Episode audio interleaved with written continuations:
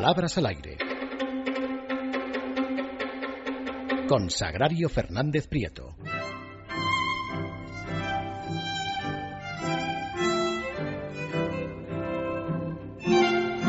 Bueno, pues ya estamos de regreso, ha llegado Doña Sagrario.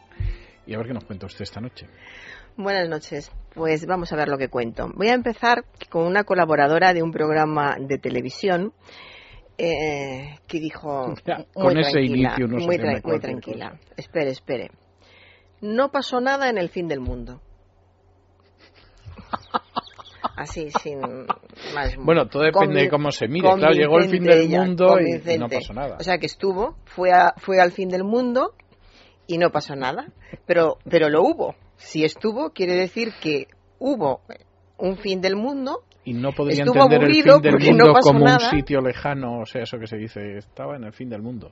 que eran esas fechas en las que todo el mundo esperaba el, el fin, el fin Ah, del bueno, mundo. por eso no pasó nada en el fin del mundo, claro, claro. Bueno, es que no lo hubo. O sea, es que no hubo fin del mundo. en las claro, fechas en que claro, esperábamos que claro. hubiera que el mundo se acabara o que hubiera catástrofes y cosas por el estilo, Sí, sí, sí, pues resulta que no pasó nada. Pero esta señora lo resume así: no pasó nada en el fin del mundo. Viendo, pues vaya No, aburrimiento, del fin del ha mundo, llegado que el fin pasó del sí. mundo y nos hemos aburrido muchísimo. Bueno, yo recuerdo que ese programa lo pasamos eh, comentando cómo iban transcurriendo las horas sin que sucediera nada de lo esperado, vamos. Y pensando, pues vaya, pues vaya. No, no, yo tenía muy claro que no iba a suceder nada, pero... Hombre, pero siempre que hubiera pasado algo, tampoco ninguna catástrofe, por supuesto, pero algo para contar a los nietos.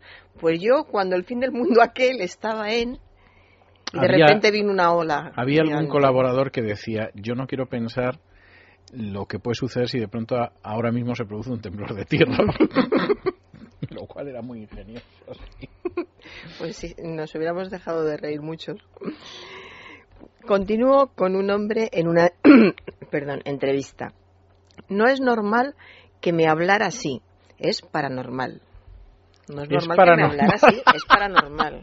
Es En paranormal. todo caso anormal, pero Claro. paranormal. Es anormal, es inconcebible, es impropio, no hay derecho, en fin, muchas más posibilidades. Paranormal es lo que no tiene explicación científica y debemos dejar el adjetivo paranormal para hablar de fenómenos paranormales, esos casos en los que en una habitación lloran niños y no se ven, para los obje- objetos Porque voladores no, identificados. No, no, porque no se ven. No Hay se ven los y no niños se y- ven. y Es, eh, lloran, porque miras y podrías verlos, pero, pero no se ven. O te hablan voces extrañas y tampoco ves a nadie. Sí. Bueno, la cantidad de fenómenos No, no, paranormales no, que, que puede haber es mm, eh, larguísima. Una colaboradora de radio. Todo esto venía a cuenta de lo que decíamos. Este es un error muy común, confundir ven- venir a cuenta con venir a cuento. Sí, son cosas muy distintas. Todo esto venía a cuento, que cuando decimos venir a cuento de algo es que viene a propósito de algo. Entonces se dice venir a cuento. Todo esto venía a cuento de lo que decíamos. Una escritora, este le va a gustar. Una escritora. A ver, a ver. Los clásicos funcionan de por sí solos. Así, de por sí solos. Está Podría haber bien, ¿no? dicho funcionan solos, funcionan por sí mismos, simplemente funcionan, Y- los clásicos funcionan Y siempre. esta señora o señorita era una escritora. Sí, sí, escritora, pero todos nos equivocamos alguna No vez. cabe la menor duda. Un colaborador de un programa de televisión. Hacía mucho tiempo que no lo, no lo había oído, pero aquí está de nuevo. Yo es que me destornillo de risa contigo. Es cierto, es cierto, se dice mucho, se dice mucho. Pero a Erróneamente, mí me, me me parecía que ya se decía menos. Se dice menos. Pero, pero el otro día de repente, bueno, todos sabemos que desternillarse Sí. de risa es reírse muchísimo, pero por mucho que nos riamos, no nos vamos eh, a quedar sin tornillos porque no tenemos tornillos. Es usted muy generosa, sabe que todos sabemos, eh, es obvio que no es así, pero bueno. Mm, Bueno, es una manera de es una englobar. manera de decirlo así. Todos los que lo sabemos, sabemos que mucha gente sí lo sabe. Yo creo que cada vez se dice menos, pero en fin. eh, que no tenemos tornillos. Imagínese si tuviéramos tornillos y cada vez que alguien se muere de la risa se cayeran tornillos, sonaran en, en el piso y luego hubiera que colocarlos otra vez. Pero si tenemos ternillas, ternillas o cartílagos. Y a eso se refiere. Y esas ternillas o cartílagos eh, eh, sí se podrían romper a veces en algunos ataques de risa, como los que les dan a algunas personas que tienen la risa fácil, sí les podría pasar eso y desternillarse, desternillarse. Pero tornillos no, tornillos no tenemos. Continúo con un oyente, José de Balaguer, en Lérida, al que mando un saludo muy cariñoso, y nos manda eh, información de un diario de difusión nacional en la edición de Cataluña. Edición de Cataluña, pero en español. En español. Un artículo sobre el futuro de la Academia Militar de Suboficiales de Talar en Lérida. Eh, tres, eh, tres puntos de ese artículo. El primero. La promesa de defensa de mantener la actividad en 2013 no convence al territorio. Un territorio es una extensión de tierra que difícilmente mm, se le convence de nada ni se le deja de convencer. Es un territorio. El territorio imaginamos que será Cataluña. Eh, podía haber dicho, por supuesto, todo es referido a Cataluña. Podía haber dicho la región. la región jamás. No, tenga en cuenta que esto, lo curioso de, esto que estamos comentando es que lo, escriben eh, periodistas que han estudiado en catalán que hablan en catalán y que escriben en español. Y, por eso es este tipo de, errores. No, no, no me cabe la menor duda. Si la cantidad de analfabetos funcionales que han estudiado en catalán y además, sobre todo en el sector de la actividad periodística, eh, lo puede comprobar mm. uno cualquier día. Y además, ¿sabe qué pasa? Que eh, empieza a ser un gran problema el corrector ortográfico de, Word, de los ordenadores. La gente confía muchísimo en ese corrector mm. ortográfico que puede ver una palabra en catalán, por ejemplo, el siguiente caso, la formación de brigada y caporal. El corrector puede ver caporal y no le parece bien porque caporal es una palabra que existe en castellano. Lo Pero que no es lo mismo que cabo. Es que, claro, él quería decir, cabo y lo dice en catalán, caporal. Pero eso no lo va a corregir nunca el, corrector ortográfico. Ese es el problema. Y, y es hasta posible que ni siquiera sea así en catalán, es decir, que eso sea hasta un préstamo del francés que ha tomado el catalán. O sea, porque el catalán moderno, en última instancia, no es nada más que el barceloní, carente de muchas palabras, que toma de donde puede. ¿no? que en muchos casos toma del francés porque no las quiere tomar del español. ¿no? Y el último caso. En septiembre se incorporará una nueva tongada de estudiantes. Tongada. Tongada. Es una palabra catalana que significa una nueva eh, tanda, significa tanda, racha, serie, se incorporará una nueva tanda de estudiantes y en vez de tanda dice tongada en catalán. Pues supongo que esto debe de pasar todos los días con este tipo de prensa en Cataluña. Esto es habitual eh, cuando se le ve hablando a muchos periodistas catalanes en alguna de las múltiples televisiones, da vergüenza ajena la forma en que maltratan el español y no le quiero contar a usted el terreno de las traducciones porque eso, eso sí que es un territorio ya devastado. Es decir, hay libros traducidos al español por gente que vive en Cataluña que aquello no es español.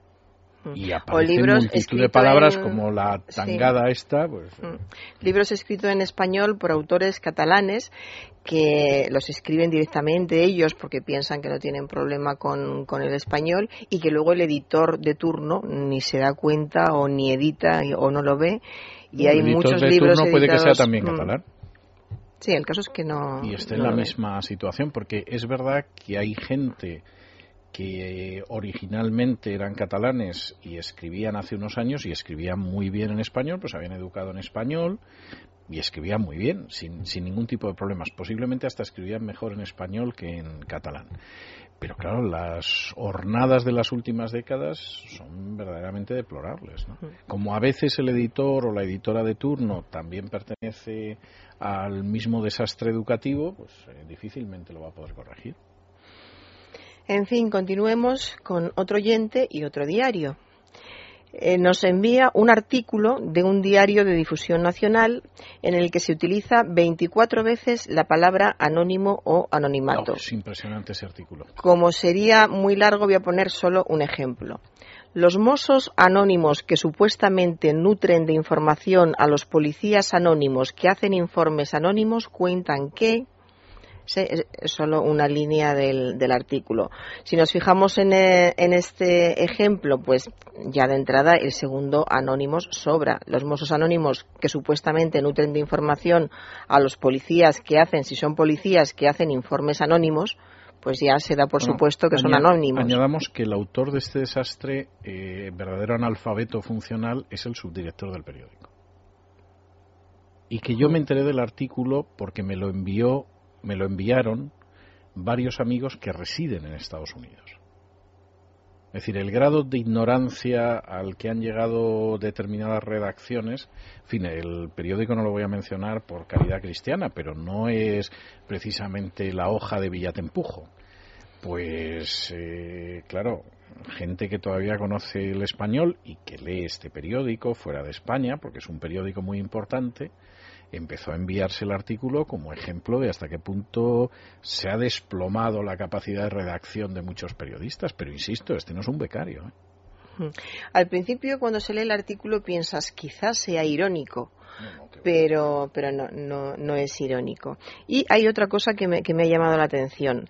Escribe Mossos, que M-O-S-O-S en catalán, y no lo escribe en cursiva. Cuando en un texto se está escribiendo, se escribe una palabra de una lengua diferente, o se traduce o se pone en cursiva. En este caso, pues, eh, en cuanto a los mozos de escuadra, es por ejemplo como si estamos escribiendo en, en, español y de repente hablamos de los carabinieri o de polis.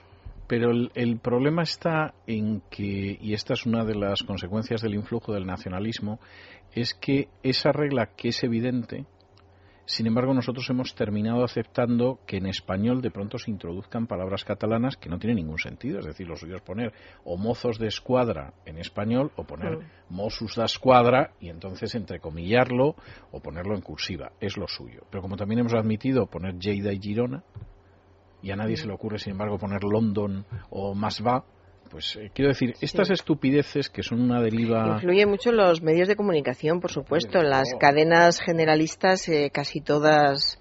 Bueno, además ese es un medio especialmente complaciente con el nacionalismo catalán. Le ha comprado algunos inmuebles, sin ir más lejos. De mm. modo que se puede entender, pero en cualquier caso el daño que se hace al idioma pues, es incalculable. Bueno, pero como yo confío mucho en el efecto péndulo, estoy convencida de que dentro de unos años vamos a escribir mejor castellano que nunca. Porque tanta preocupación como hay por la lengua en estos momentos ha habido en muy pocas épocas y por el español. O sea que ya verá como dentro de poco vamos a escribir muy bien. Como dice el Evangelio, mujer grande es tu fe. Pero, en fin, ¿Qué tengo que contestar yo? No, no, no tiene usted que contestar. Sí. No, no, sí. tiene que contestar. bueno, ahora... si me dice sí, mi señor, me puede dar algo aquí. No, no, por eso, como lo de mi señor no estaba dispuesta. bien, bien, cuánto lo celebro. Le voy a comentar algo que me llama mucho la atención de estas nuevas expresiones que van saliendo y de repente lo dice todo el mundo. ¿Usted se ha fijado que ahora la gente no se ve en los sitios, no coincide en los sitios? Ahora todo el mundo comparte espacio. Comparte espacios, ¿verdad? Comparte espacio. Ejemplos. Compartí espacio con fulanita en la inauguración, compartí espacio con ella en una gala de los Oscar. Tú y yo hemos compartido espacio en más de una ocasión. Cuando, perdón, cuando antes hubiéramos dicho verse, coincidir, encontrarse, vía fulanita, coincidí con ella, nos encontramos en tal sitio, pues no, ahora la gente comparte espacio. Comparte espacio. Sí, es verdaderamente notable. Ya lo que no podemos hacer es compartir más tiempo. Ah, usted y yo. No, porque, como diría alguno, nos hemos instalado en el final de la sección y no hay manera de que compartamos más. Entonces no nos hemos instalado, nos despedimos. Nos despedimos, efectivamente. Pues la veo usted, Dios, mediante el jueves. El jueves, muy bien. Eh, hacemos una pausa y regresamos con nuestra invitada de esta noche y nuestra tertulia de análisis político.